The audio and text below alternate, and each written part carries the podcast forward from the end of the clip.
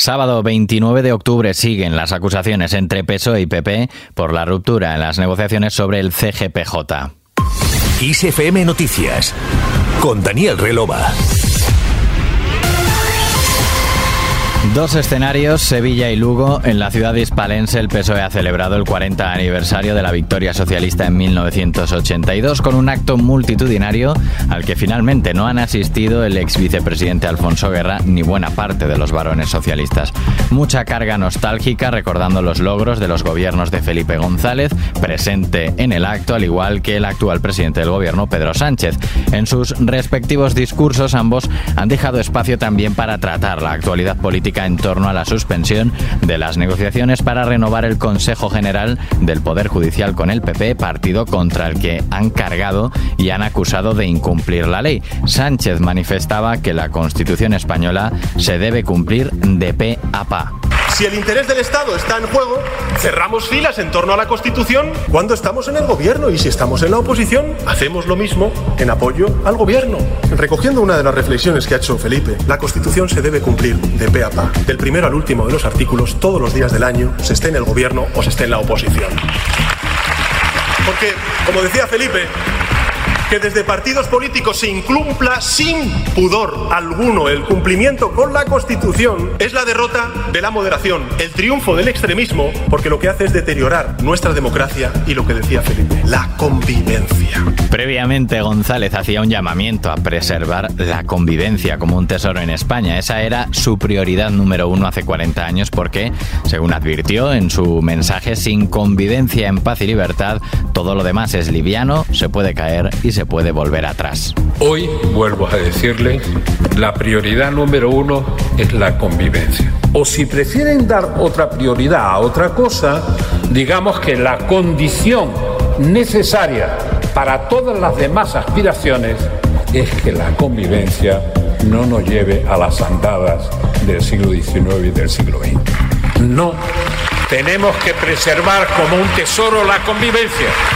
Por eso ese era mi principal propósito el expresidente también se ha mostrado crítico con la actitud del PP en la renovación del CGPJ al señalar que cuando no se está de acuerdo con la ley primero la cumples y después propones que se cambie. La réplica, como decía, ha llegado desde Lugo, donde el presidente del PP, Alberto Núñez Feijóo, ha participado en la clausura de la tradicional pulpada de los populares lucenses. El dirigente gallego ha señalado que suspendió la negociación del máximo órgano de gobierno de los jueces cuando tuvo constancia de que el gobierno quería según él, debilitar las instituciones y ha acusado al presidente Sánchez de mentir a todos todo el tiempo. No es posible mentir a todos todo el tiempo. Y por eso iniciamos las conversaciones con el Gobierno, con el convencimiento de que necesitamos fortalecer nuestras instituciones y suspendimos las negociaciones con el Gobierno cuando tuvimos la constancia de que el Gobierno quería debilitar nuestras instituciones. Y por eso vamos a seguir cumpliendo con los intereses generales y con los intereses de España.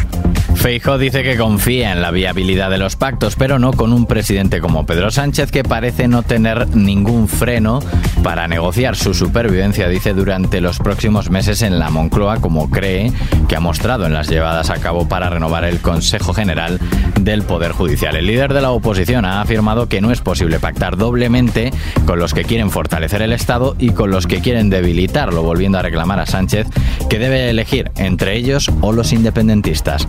Al margen de este tema, Moscú ha anunciado la suspensión del acuerdo para la exportación de grano ucraniano a través del Mar Negro. Rusia ha denunciado un ataque masivo con drones y aparatos acuáticos no tripulados contra los buques de la flota del Mar Negro y embarcaciones civiles que se hallaban en las radas interna y externa de la base de Sebastopol. Kiev, por su parte, ha acusado a Rusia de usar un falso pretexto para suspender el acuerdo. El ministro de Asuntos Exteriores ucraniano, Dimitro Kuleva, ha afirmado en Twitter que el gobierno de Ucrania ya había advertido de que el Kremlin planeaba arruinar la iniciativa auspiciada por la ONU y por Turquía, que permitió en verano retomar las exportaciones de cereal ucraniano paralizadas por la guerra. Y mientras la ONU está en contacto con las autoridades rusas para pedirles contención y preservar la iniciativa. De vuelta a casa, los incendios en Cantabria siguen en aumento, ya son 18 los que están activos, uno más que a primera hora de este sábado. Y en Asturias, la visita de la familia real a Cadavedo, el pueblo ejemplar de Asturias de este año, se ha visto alterada por la gastroenteritis sufrida por la princesa Leonor y la infanta Sofía. En este escenario tenían que estar Leonor y Sofía. Sofía pasó mala noche y ahora Leonor también se encontraba regular al levantarse. Ha hecho un esfuerzo, pero no ha podido ser. Como es tradición, el desplazamiento al pueblo ejemplar era el broche a la estancia de los reyes y sus hijas en el Principado después de la ceremonia de los premios Princesa de Asturias celebrada ayer en el Teatro Campo Amor. Sin embargo, el guion se ha alterado y la reina Leticia tomó el micrófono, como hemos escuchado, para anunciar que la heredera al trono se retiraba de la visita por problemas de estómago. Los reyes se han comprometido a regresar a Cadavedo con sus hijas para que puedan disfrutar de la panorámica desde el mirador de la ermita de la Regalina situado sobre la donde cada año se celebra una de las romerías más famosas de Asturias. Y terminamos con la noticia musical, esta vez de la mano de Iron Maiden.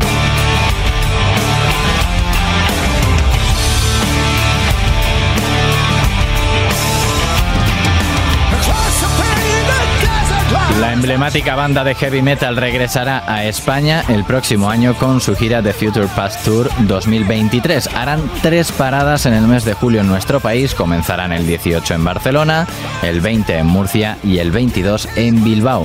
Un año después, Iron Maiden volverá a la ciudad condal, pero en Bilbao y Murcia no tocaban desde 2014 y 2005 respectivamente. Con ellos terminamos el podcast. La música sigue en XFM junto con toda la información actualizada en los boletines horarios y ampliada aquí en los podcasts de XFM Noticias. Recuerda, esta madrugada toca cambiar la hora. Volvemos al horario de invierno, de modo que a las 3 serán las 2.